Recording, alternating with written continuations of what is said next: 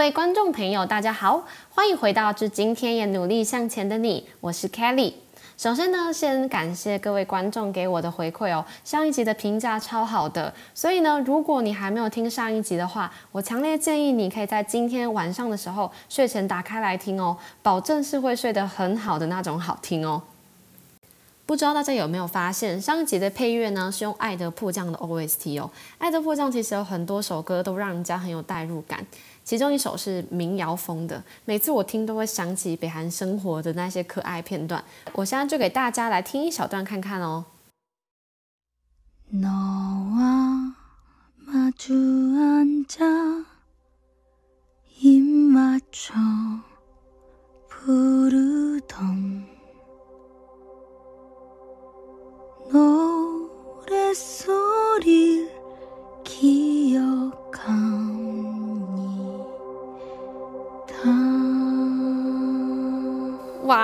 是不是觉得很有 feel 啊？不过呢，我们今天的这集节目不是要跟大家聊韩剧啦，是要跟大家分享一个很特别的旅游经验。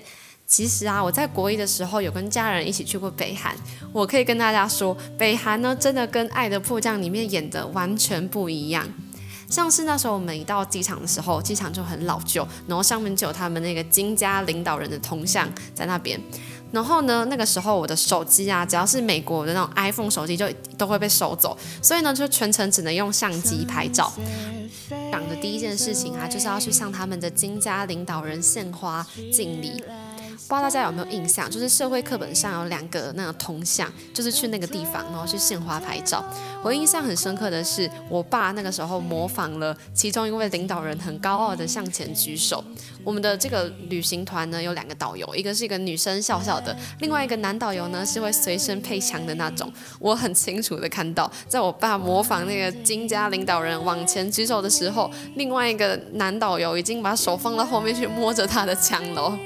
那在《爱的迫降》里面有很多军人，但实际上呢，其实北韩沿路确实有很多军人，不过完全没有帅哥，都是那种老老的那种中老年的那种感觉。那在《爱的迫降》里面的饭店很高级啊，其实我们去住的时候已经是那个平壤最高级的饭店，叫做羊角饭店，是很高级没有错啦。但是呢，时不时会停电诶，都已经是住在最高级、最繁华的路段，都还很常停电。所以每次吃饭的时候啊，旁边会有人在那边唱歌跳舞，乐团表演呐。可是一个晚上两个小时下来，大概停电五六次。最后呢，真的是都停电停习惯了。接下来印象很深刻的一个行程是去他们北韩的著名景点金刚山。大家有听过吗？我是那时候是没有听过。那从平壤到金刚山的话，车程一趟要七个小时，也就是说呢，来回要坐十几个小时的车程。你说沿路上很平坦就算了，沿路上它没有铺柏油路，它就是在那种石头地上。你能够想象你搭游览车，而且还是那种比较小的游览车，然后在石头地上面坐七个小时的车，而且导游还规定你要拉窗帘，你不能够偷看北韩的街景。啊，很显然我是有偷看的，但也没什么好看的。沿路就是那种乡间田园景致，一大片田，然后房子矮矮的，然后民众看起来很瘦弱那样。那等到长途跋涉之后，终于到金刚山，我原本以为会是一个非常壮观的一个景色，但实际上呢，就只是一个台湾那种很平常的山脉而已，可以说是非常的无聊。哦。那听到这边的话呢，你一定有很多的疑问啦。那这么无聊，你怎么会想要去北韩？这就是重点啦。其实当然也有好的地方啊。首先呢，当地的人民超级乐观，就是那时候会跟导游聊聊天啊，聊他的生活啊，真的能够从言语中感受到他是一个很淳朴的人。而且北韩的女生都超漂亮，男生就不怎么样，但女生超美的，皮肤都很好，而且还是那种没有整形的那种美。整个北韩的街道啊，不论是在市区还是在乡村，就各个地方，就我能看到的地方，街道都完全没有垃圾，非常的干净整洁，比日本还干净的那种干净。后呢，我们还要体验搭平壤地铁，平壤地铁有点像是你到俄罗斯莫斯科搭地铁的那种既视感，沿路都是水晶灯，然后车厢里面很高级，然后还有那种名画在旁边摆着啊，整个感觉就像是到了欧洲。不过很有趣的事情。情是，那个时候我们搭地铁的时候啊，北韩的人民只要看到观光客，他就赶快躲起来，然后就换到同一个车厢。感觉起来他们应该有被教育过，说哎，不可以跟观光客搭同一个车厢之类的。大家如果有去过南韩玩的话，一定会去板门店。板门店就是他们签南北韩签那个停战协议的地方。之前呢是从南韩看过去北韩，想不到隔一年之后还可以从北韩看过去南韩，那种心情真的是很是特别，感觉不太一样。在北韩的时候，整个讲解都是由军人负责，所以整个氛围就非常的严肃凝重，然后随时会有人配枪在你身边走来走去。那我要讲的重点不是这个，重点是呢，在北纬三十八度线附近还有一个世界遗产成军馆。我的天，那个时候我看到成军馆的时候，我心里真的是开了花，因为呢，我是韩剧《成军馆》绯闻的粉丝哦。跟大家分享整趟旅程中，我觉得最 unbelievable 的部分，就是去看十万人大秀阿里郎表演。阿里郎呢，它是北韩官方举办的一个大型团体体操表演活动。哎，等一下，我强烈建议大家现在边听的时候就可以先去 Google 搜寻北韩阿里郎。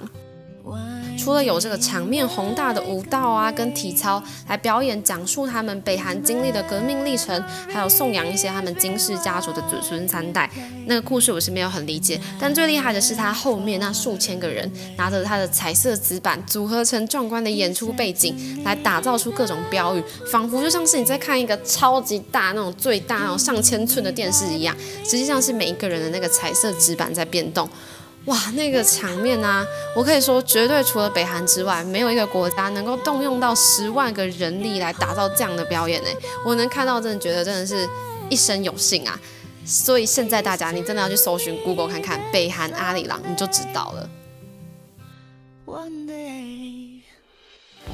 其实去北韩到现在离一段时间了，就国一就去这么特别的地方，感觉有点浪费机票，没有好好把握机会多问啊，多观察啊。现在想起来觉得有点后悔。不过北韩不是那种会想要再去一次的地方啦。那以上就是我今天自己的一些亲身主观经验分享。其实我没有很常讲这段旅游回忆，身边蛮多人都不知道的。可是呢，我只要讲一两次，我发现大家的反应都超震惊。那希望今天的节目有让大家开开眼界啦。那最后我的习惯就是要留给听到最后的观众一些小彩蛋啦。今天我想要来表演一个我觉得还蛮厉害的小才艺，希望大家听完之后会有那种搭飞机的感觉。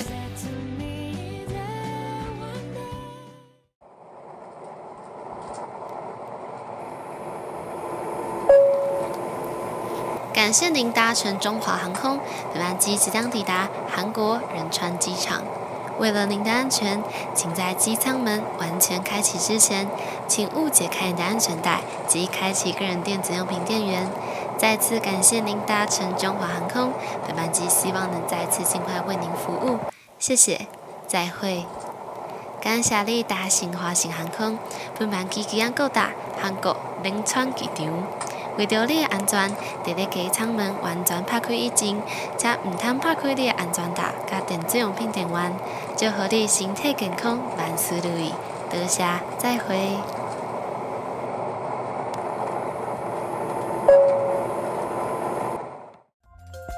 今天的节目，致今天也努力向前的你，感谢各位的收听，祝福各位有个愉快的一天，我们再会。